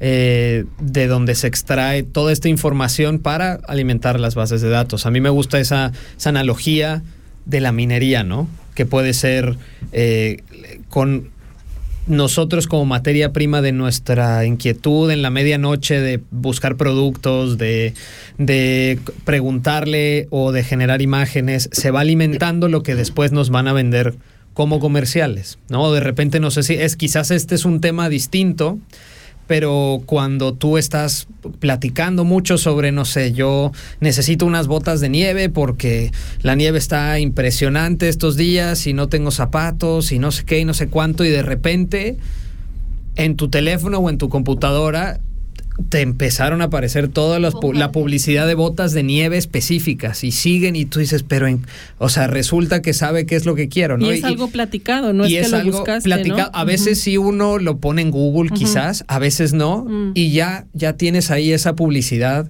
de, eh, de lo que uno hace también en su tiempo libre, porque el, el otro, la otra cuestión es en temas laborales, ¿no? Que tanto, si de por sí en nuestro tiempo, este, entre comillas, productivo, estamos dándole información a los patrones, a las empresas, etcétera. Ahora en nuestro tiempo libre o de ocio también se recopila todo esto para alimentar esa rueda del, del mercado. Entonces esto que decía Gio de que somos producto y somos, eh, eh, sí, el, producto de- del Internet me parece bien interesante. Pero también, y, que, y aprovechando que tenemos una voz autorizada en, en- el estudio. Bueno, un par de voces autorizadas. Estoy viendo a una voz autorizada que está haciendo un par de manualidades. Eh, no, aprovechando que está Zoe con nosotras, estaría buenísimo preguntarle tal vez cuál es la opinión de ella. Zoe, ¿a ti qué te parece? ¿Cuáles serían algunas cosas buenas, ¿no? Que ves del uso de la tecnología para ti y es, quizás de ChatGPT o inteligencia artificial y cuáles son algunas cosas que a ti te preocupan o no te gustan. Em, las cosas buenas serían, por ejemplo, que puedes buscar a cosas, por ejemplo, si sus buscas a, si quieres comprar, no sé qué, botas, Botas de tienes- nieve. Sí, botas de nieve. No tienes que ir hasta el centro para nada más ver. Si no puedes también estar en Amazon o Ujú. nada más viendo. Sí. Em, sí, entonces no tienes, siempre tienes que salir o hacerlo. Entonces es práctico. Sí, es práctico porque no tienes que siempre hacerlo tú. Lo puedes hacer en la casa. ¿Y alguna cosita que, que quizás no te lata tanto, no, o te, te parezca algún peligro o algo que no esté bueno de la inteligencia artificial? Sí, porque por ejemplo, si tú buscas algo para la escuela y eso muchísimas veces, la tecnología creo que si es cosas de la escuela, típico, por ejemplo, una, no sé, un Una presentación. presentación, por ejemplo, sí, de típico de quinto grado, entonces la máquina ya piensa que va la persona que está buscando eso va a la escuela y eso y cuando la máquina lo sabe, por ejemplo, o todas las preguntas que pones a esas máquinas siempre se va a quedar en un lugar, en un server. Mm, Entonces siempre está ahí. Se va a Tu recordar. información, sí. Claro, que se quede con tu información, ¿no? Con lo que Ah. tú le preguntaste. Muy bien. Wow. Sí, sí, totalmente. Y, y creo que eso, eso es, es una. mm, Compartimos inquietud, ¿no? Eh, Intergeneracional con, con, con Sí, Zoe claro. sobre estas, eh, el uso de, de la Al inteligencia final es artificial. el miedo a ser expuesto, ¿no? Y la invasión que hacen de tu privacidad. Nada más como ya como, como precisión por la conversación que tuve con Florian hace unos días, ¿no? De que si iban a, a las máquinas o la inteligencia artificial a sustituir la mano de obra, ¿no? Humana. Y, por ejemplo, eh, él me contaba eso, ¿no? De que no es de que se va a sustituir, o sea, al final el mercado de trabajo va a cambiar. Entonces cada vez se requiere, no sé, eh, personal capacitado con habilidades y conocimientos nuevos, ¿no? Entonces a mí me entraba la duda, decir, sí, ok, pero por ejemplo hay empleados que por la edad tal vez ya no van a tener como el tiempo de ir a estudiar y adquirir esas nuevas este, habilidades em, para poder seguir siendo competitivos en su trabajo, entonces va a haber un cambio en el trabajo para estas ciertas personas. Y, y nada más algo que surgió, este, porque es un tema que escucho mucho, ¿no? Que los algoritmos, que el algoritmo, que el algoritmo. Me encontré buscando la información y quería compartírselos que ya hay un concepto nuevo, yo no sé qué tan nuevo es, Florian, la ética de los algoritmos. Y hay una mujer española que se llama Gema Galdón Clavel con doble L. Ella es analista de políticas públicas de vigilancia del impacto social y legal y ético de la tecnología y las ciudades inteligentes, aplicada a la privacidad, a las políticas de seguridad, resiliencia y a la actuación policial. Ella es experta en algo que se llama ética tecnológica y responsabilidad algorítmica. Y, ya no tenemos que temer nada más las auditorías de los impuestos, ¿no? De Hacienda. Ahora ya hay auditorías algorítmicas, entonces es un término muy nuevo que yo creo que es un nuevo mercado de, de profesiones, de trabajo, que me llamó muchísimo la atención y es algo que tal vez hay que estar viendo cómo viene en un futuro, porque entonces son habilidades nuevas que tienen que ver con la aplicación de cómo se utiliza la, la ética en los algoritmos, ¿no? Entonces tal, tal vez es algo que, que va a empezar como a, a, ocuparse de estos sesgos de lo que hemos estado hablando. Entonces nada más me pareció algo muy interesante de poder compartir aquí y pues ya veremos, ¿no? De qué se trata esto. Tal vez hoy puede ser después auditora algorítmica. Imagínate. Sí, sí, sí, sí te ves como auditora algorítmica, Zoe. No. Ok. Eso responde a todas nuestras preguntas. Bravo, mi amor. Lo No. tiene claro, no. Pero es cierto que, que, como decía también Florian hace ratito, eh, eh, van a, va a empezar a moverse muchísimas cosas alrededor de los usos más cotidianos, más específicos, profesionalizados y demás del, con la inteligencia artificial, eh, para bien o para mal, y nos toca como, como grupo, como sociedad, como comunidad, estar como bien al tanto de, de cómo se viene eh, esa movida, ¿no? Cómo, cómo nos toca adaptarnos, cómo nos toca aprovechar estas herramientas, ¿no? Porque definitivamente que hay usos eh, no solo prácticos, sino importantes en el, eh, para la inteligencia artificial, por ejemplo, en tema de eh, conservación o preservación de lenguas indígenas en el mundo, ¿no? Lo que hay un ejemplo de una... Eh, ahorita se me, se me, va un poco el nombre del idioma, pero es una, una parte de la comunidad Masai cerca de Kenia que tiene una lengua tal vez cinco hablantes, ¿no? Y de estos cinco hablantes, todos ya están en, en, eh, la tercera edad, o sea, ya son mayores. Y la preocupación es que como la gente, eh, es, su interés es aprender inglés antes que cualquier otra lengua, una, un idioma más dominante, bueno, que se pierda, ¿no? Como pasa con las lenguas indígenas, cuando se pierden los hablantes, se pierde la lengua. Que hay un grupo de personas en esa comunidad que se encargó con, utilizando herramientas de inteligencia artificial, de, eh, de, grabar, de compilar eh, con el apoyo de estas seis, siete personas, los hablantes, eh, fonemas, sonidos, palabras que, que, están documentadas, es más, utilizaron registros de la lengua, cualquiera que fuera, y en este caso la palabra oral vale mucho, eh, es tan importante para, en, para poderla preservar. Y en ese sentido, por ejemplo, traducciones eh, a lenguas indígenas de otros idiomas también utilizan inteligencia artificial. Es decir, entonces nos toca como sociedad, como comunidad, eh, estar al tanto para, para también entre protegernos de, de, lo que, de lo que viene, pero también aprovechar para pues para los movimientos de liberación, ¿no? De, equidad, de, libertad. Y en ese sentido, ya que son las 8.22 y para darle así en un pestañazo, ya estamos casi a las 4 horas al aire. Eh, una reflexión final, querida Sandra, que te venga acerca de la inteligencia artificial.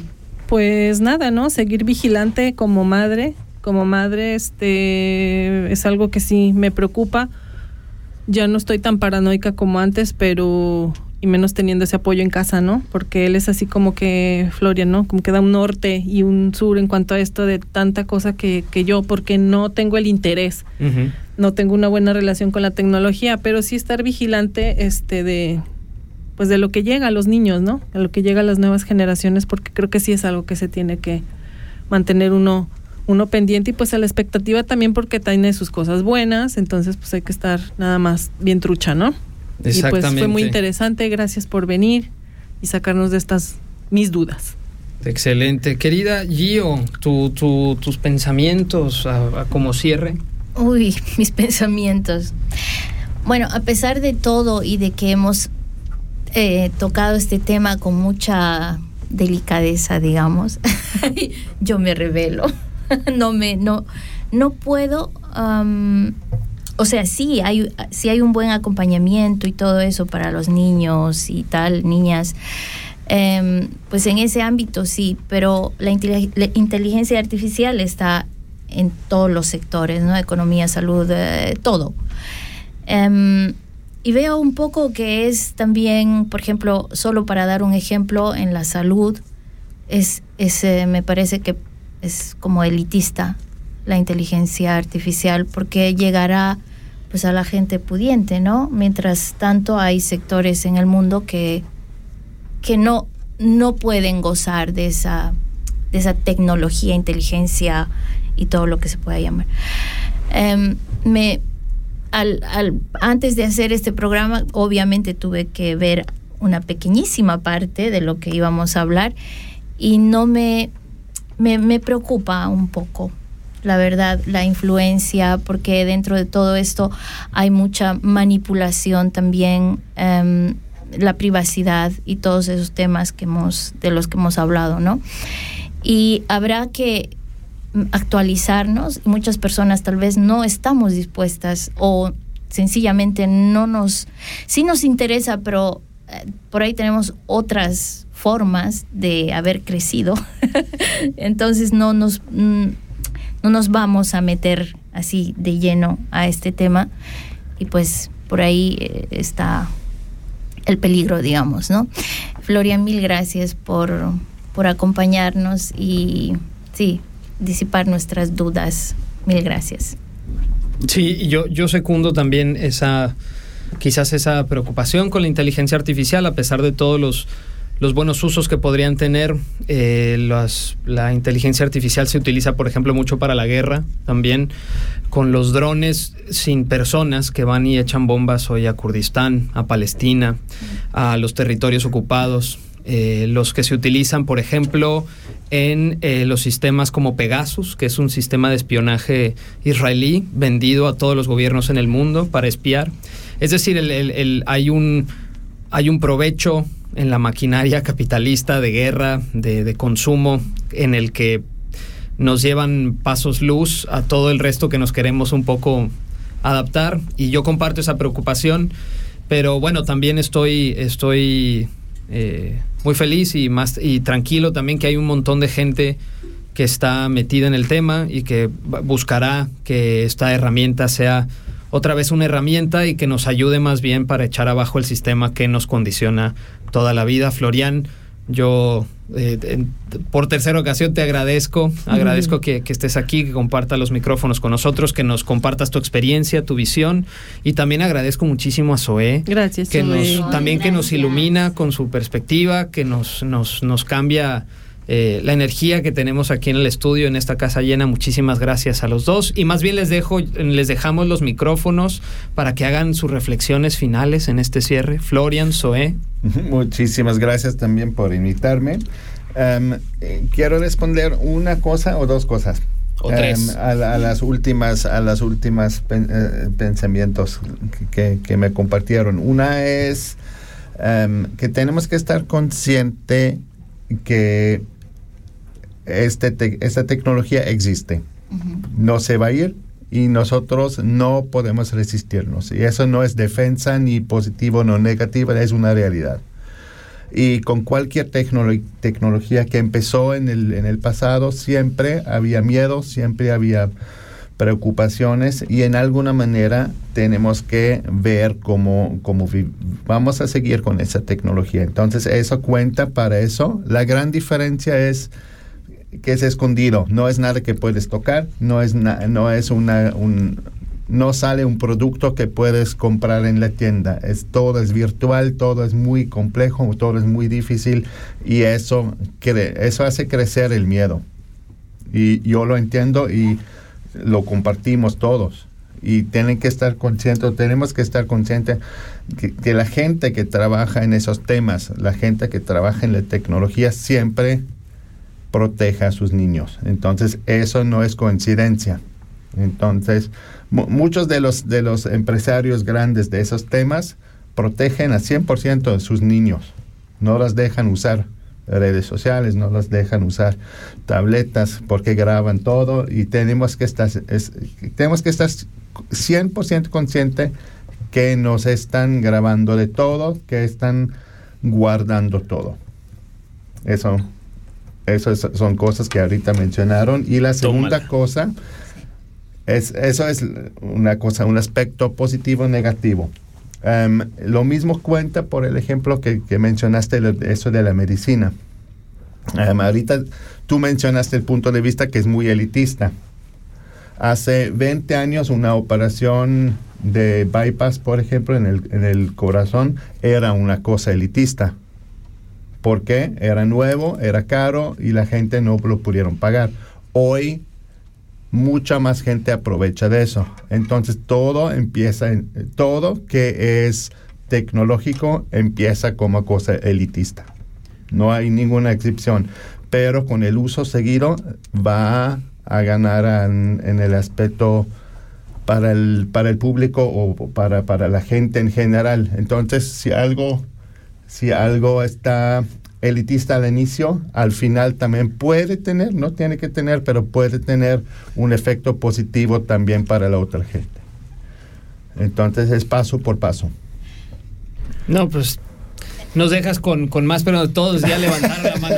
no, yo quiero seguir hablando, así es que sigamos. Gio, tú tienes algo que decir al respecto. Sí, solo por, por lo que dijiste de, la, de los niños que están protegidos por los expertos en esto. Em, incluso hay una escuela que se llama Waldorf ¿no? Sí. Que es eh, donde está prohibida la, el uso de tecnología. Y ahí la mayoría de los niños son hijos de los eh, expertos en este tema.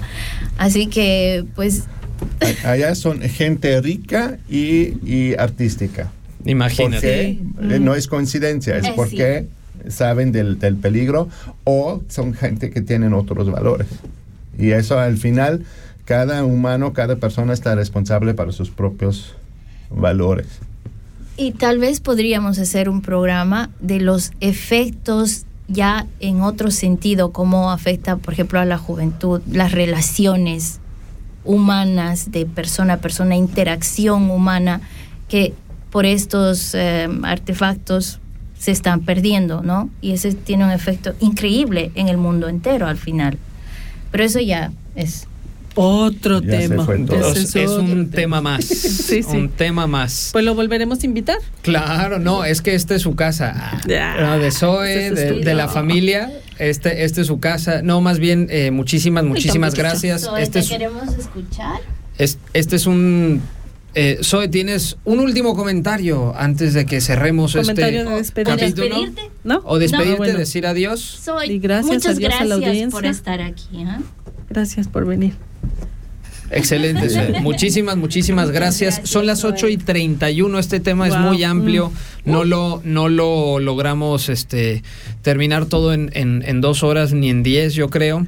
Pero bueno, esperemos que eh, se queden, querida audiencia, con sus reflexiones. Vamos a continuar por media hora más. Vamos a estar eh, después de una pausa musical regresando a platicarles sobre cine y algunas películas, algunas recomendaciones que tenemos. Pero vámonos a escuchar un rock del robot de la banda Daft Punk que están en Ni Chicha ni Limoná. Quédense con nosotros.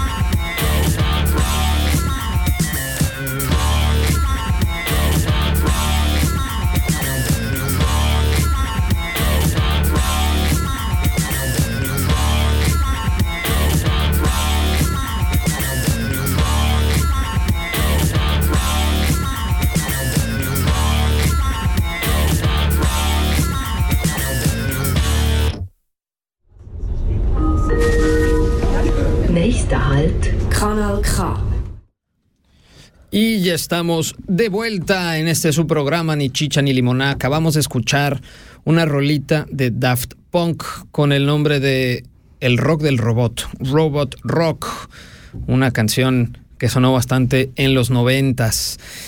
Eh, estamos en cabina, eh, todas juntas, eh, mi querida Gio, mi querida Sandra y Maricruz a la distancia, además de unos invitados poderosísimos que están en las sombras, pero siempre están. Eh, y en estos últimos minutos eh, habíamos decidido compartir con ustedes. Eh, tenemos el bicho que nos picó del cine y estamos pensando organizadamente en abrir una serie de, de, comentarios y discusiones alrededor de cine, de series, de música, de documentales, de libros. Y bueno, queremos iniciar esta, como a manera de introducción de esta serie, platicándoles o compartiéndoles algunas de las películas que hemos visto recientemente, que nos han movido, que nos han llegado y que les queremos sugerir para que vean. Algunas están en cartelera, otras están en el internet, otras no. Pero eh, sí, tenemos estas, estas ganas de compartir cine, compartir arte también con ustedes. Y quiero empezar con... Quiero empezar pidiéndole sus sugerencias cinéfilas a mi querida Sandra. ¿Qué onda, sabía Sandra? que me ibas a decir, Ni sabía, claro que no, no sabías. Qué mentirosa, no sabías. Sentí tu jiribilla la vibra. Y la sentiste. Bueno, cuéntanos, Sandra. Oye, pero pues las películas que yo voy a sugerir ya no están ni en cartelera, ni en ningún streaming, ni nada. Yo creo que esas ya son de archivo histórico pero están, existen. Soy ¿Cómo una no? chaborruca, alma, si son reales alma o, vieja o, de, o la de señora. O la señora. artificial. bueno, eso, eso, eso lo comprobaremos, pero ¿cuáles son? Yo te aseguro que las podemos conseguir hasta en sí, formato que físico. Sí, tal vez sí hasta las han visto. Bueno, yo que soy fanática del cine de terror y películas de vampiros y de historias así. Pero me prometí que para esta primera emisión quiero sacar lo más positivo, alegre y color rosa de mi personalidad, muy escondida. Entonces me hice, me di la tarea de recordar así películas que me hicieran sentir vibras positivas, que me hicieran reír o que me dejaran alguna enseñanza. Voy por fechas, en Uh, orden. Véngase. Este Chalas. es de 1991. O sea, ¿qué cuentas? Un año increíble para nacer, por cierto, ¿eh? No más. Naciste en ese año. No les puedo decir, no les puedo decir. Bueno, esta película se Qué llama joven. Mediterráneo. Es una película italiana. Ganó el Oscar como la mejor película extranjera en ese año y está situada en 1941 en el contexto de la Segunda Guerra Mundial. Es una película divertidísima. Me reí como enana. Me reí muchísimo. Es una película que vale muchísimo la pena que la busquen por ahí. Mediterráneo se llama. Son unos soldados italianos en el contexto de la Segunda Guerra Mundial y llegan de, eh, llegan por casualidad a una isla en Grecia. Entonces se tienen que acoplar y adoptar. Llegan para espiar, pero se llegan acoplando a la, a la comunidad. Entonces son unas... eh, ¿Es una unas comedia? circunstancias buenísimas, deliciosas. Sí, es comedia. Hay que reír, oigan, hay que reír, gente. Bueno, la que sigue, esa es de 1994, con el maestrazo Roberto Benigni, aquel que nos Oh. hizo llorar y reír con La vida es bella. Pero esta película es otra cómica que te orinas, literal. Bueno, no. No literal. Bueno, Espero depende. que no. Ah. Todavía hay pañales. Si, si les da por esa onda, vayan por su pañal primero. No, pero te mueres de la risa. Esta se llama Il Monstruo. Y el monstruo. El Monstruo. El Monstruo. De Roberto Benigni. Es de 1994. Y sale su compañera de vida y eh, de reparto, la Nicoleta Braschi. Eh, bueno, es otra comedia súper divertida. La que sigue es eh, de 1998, brasileña. Es una producción franco-brasileña que se llama Central do Brasil. Uf, Me imagino, esa pensé que la viste. Es No, una, bueno. No es comedia, pero tiene unas situaciones muy chuscas y son de esas de películas de mm, que a, a, partir de un evento trágico, siempre la vida te enseña de que hay una esperanza, ¿no? Uh -huh. Y de todo lo que subyace de una situación jodida, puedes enriquecer tu alma. Entonces es una película con una fotografía no, preciosa, es, es la melodía. Ahorita no me viene a la mente quién es el que compone la música de esa película, pero es una película que me impactó muchísimo.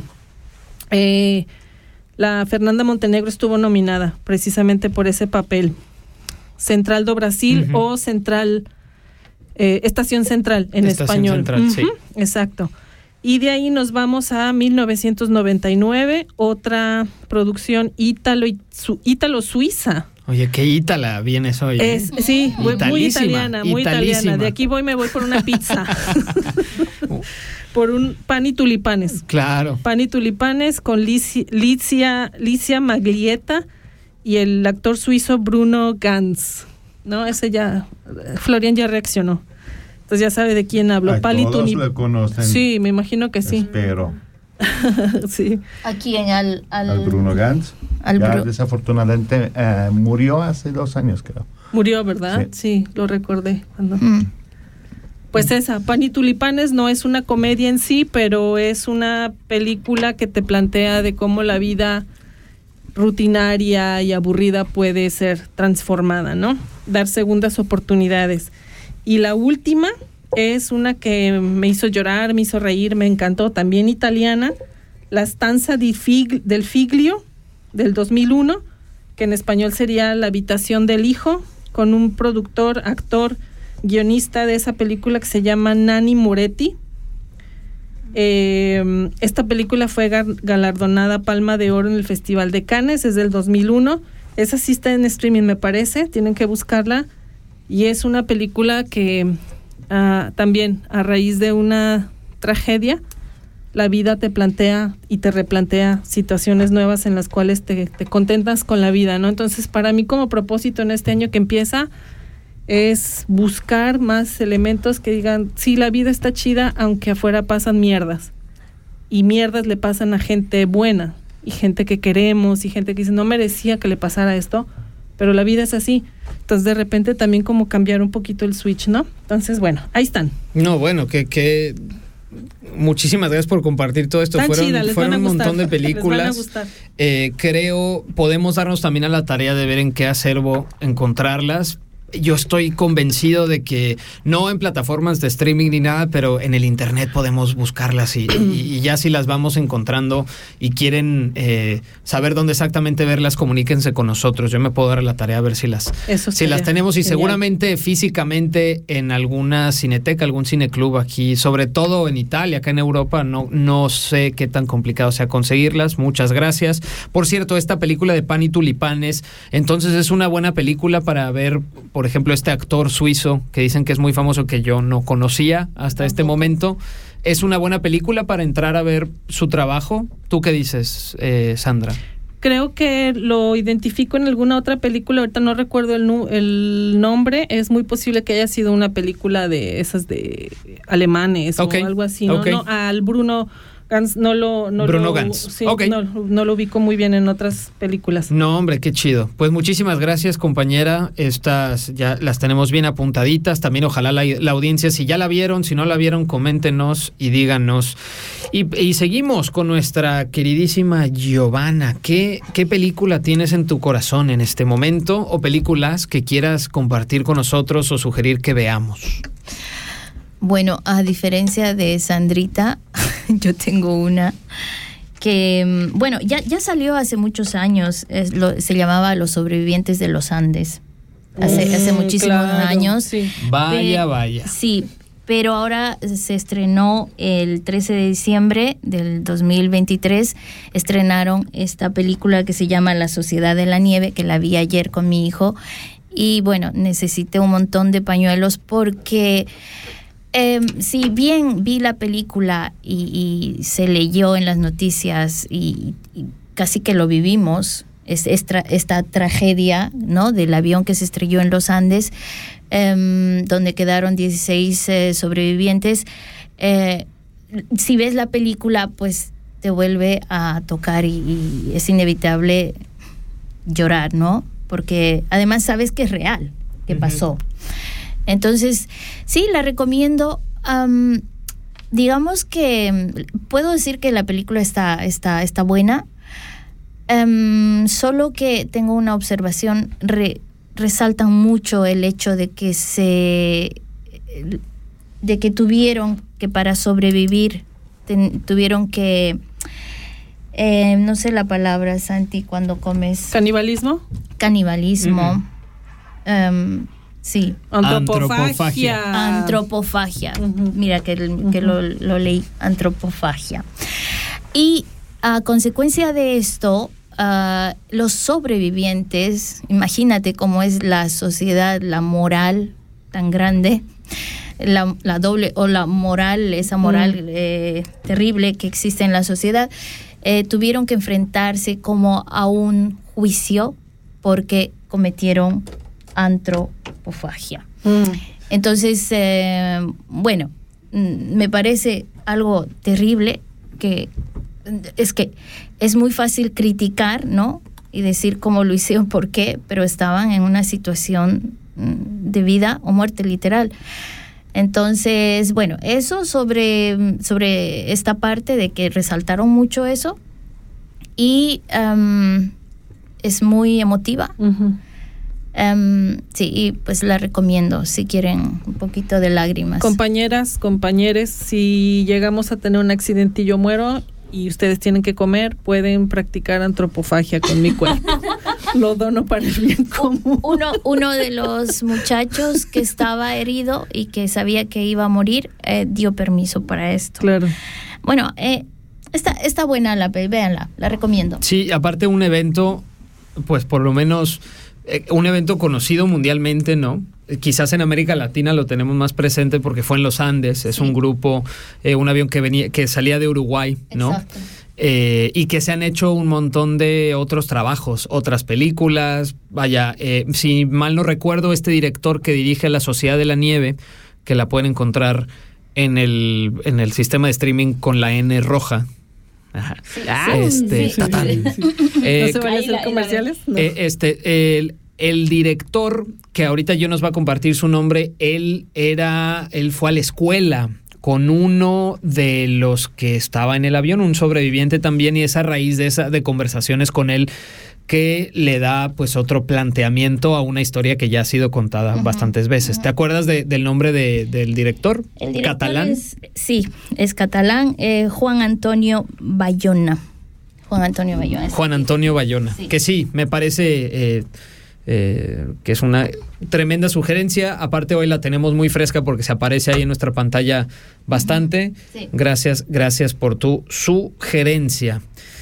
Pues yo, ah, yo también tengo. eh, Así pensando cómo, cómo, como a manera de introducción, qué tipo de cine me gustaría recomendar. Y yéndome por la línea un poco de lo que decía eh, Sandra, yo el, la semana pasada tuve la oportunidad de ir al cine a ver una película que se llama El Chico y la Garza en español. Es una película de Hayao Miyazaki, que es uno de los directores de animación japonesa más importantes, más icónicos. Eh, Hayao Miyazaki es de los directores principales en el estudio de animación Estudio Ghibli, que tiene un acervo de películas hermosísimas. Entonces mi sugerencia es, uno, si tienen la oportunidad de ver una película de Hayao Miyazaki en el cine, háganlo, vayan al cine. Esta película del chico y la garza es, eh, está mencionada o fue eh, eh, pensada como la última película del director, un director que ya tiene 83 años, pero que bueno, eso ha dicho antes que, es- que ya se va a retirar de la animación y del cine y siempre vuelve con otra película más. Hayao Miyazaki eh, escribe o, po- o pone esta obra del chico y la garza, quizás su película más introspectiva, que refleja mucho eh, como todas sus películas, lo que ha sido su vida eh, y los temas que han estado siempre presentes en su obra. Además de esa sugerencia del chico y la garza, yo mi recomendación es vean las películas de Estudio Ghibli, vean las películas de Hayao Miyazaki. Hay un montón por mencionar algunas, El viaje de Chihiro, La princesa Mononoke, Náusica y el Valle de los Vientos, Poño, Porco Rosso, El castillo en los cielos, el castillo, ay, ¿cómo se llama? El de Howl's Moving Castle, me la sé en inglés, pero no en español. Bueno, eh, últimamente también está eh, Kiki y el servicio a domicilio. Eh, no sé si la dije bien en español. Es decir, hay un montón de películas, por supuesto, mi vecino Totoro, que es una cosa hermosa. Y yo la quiero recomendar este trabajo porque es como una, una mirada fantástica a lo bella, la belleza de la naturaleza, en primer lugar, lo viva que está, valga la redundancia. Una, cada, cada, cada, eh, cada imagen, cada encuadre es una obra de arte, ¿no? Por, por ser animación también. Y también personajes que retratan mucho la dificultad, por ejemplo, de las infancias en, adaptarse en entornos nuevos, la vida, la, las cosas fantásticas que, pasan todos los días en nuestro mundo, pero que quizás nosotros en la ciudad, quizás nosotros en nuestra mente eh, acelerada no nos damos cuenta. Miyazaki lo logra eh, retratar de una manera muy divertida, a veces eh, incómoda, pero siempre son historias que te dejan el alma llena. Y si les puedo recomendar un par para empezar, yo les diría, vean, mi vecino Totoro, nada más para que se la pasen excelente y salgan siendo mejor persona. Vean La Princesa Mononoke, que probablemente sea de mis películas favoritas de toda la vida, ¿no? Sobre todo en esta crítica antifascista, antiarmamentista, antiguerra y en la relación con los, los, impactos ecológicos, ¿no? Los animales, las criaturas. Y finalmente, eh, quizás una película también muy, muy buena, eh, El viaje de Chihiro. Yo creo que si, si pueden ver esas tres películas, es un. les va. Es de esas es de ese cine que tú sales sintiéndote mejor, sales bien llorado, bien reído, bien, tu mente vuela en lo surreal de las cosas, pero te recuerda que la vida es, es bien bonita, ¿no? Y que vale la pena valorarla. Necesitamos más eso. Necesitamos más, más eso.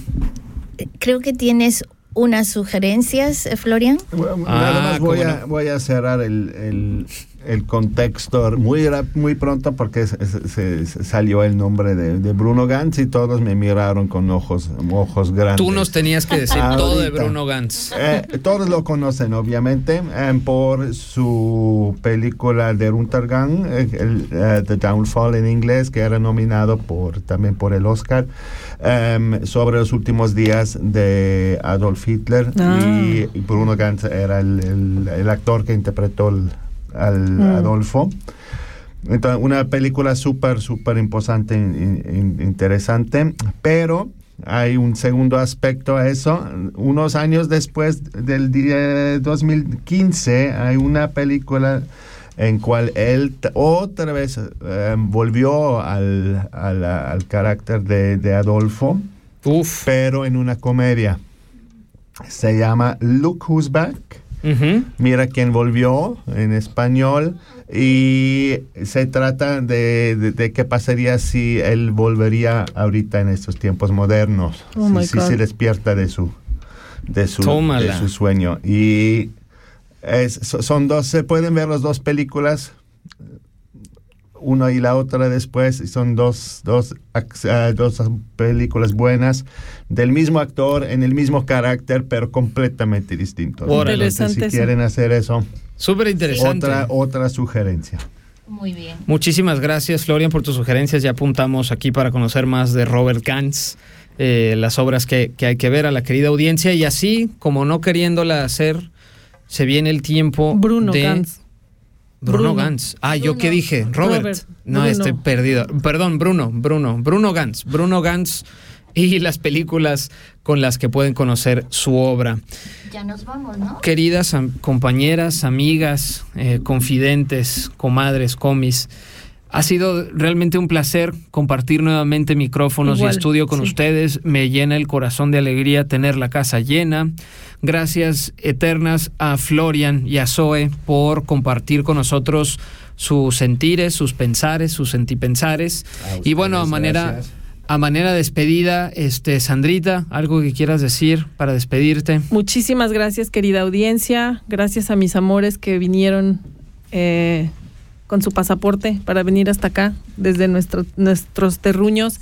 Nos estaremos escuchando en nuestra próxima emisión, que es el segundo lunes del mes de febrero con un tema súper interesante. No se lo pierdan, ya lo estaremos posteando en Instagram. ¿O quieres decirlo de una vez? No, ok. Entonces no lo decimos, es una sorpresa súper interesante, picante Mm. y divertida. Mm.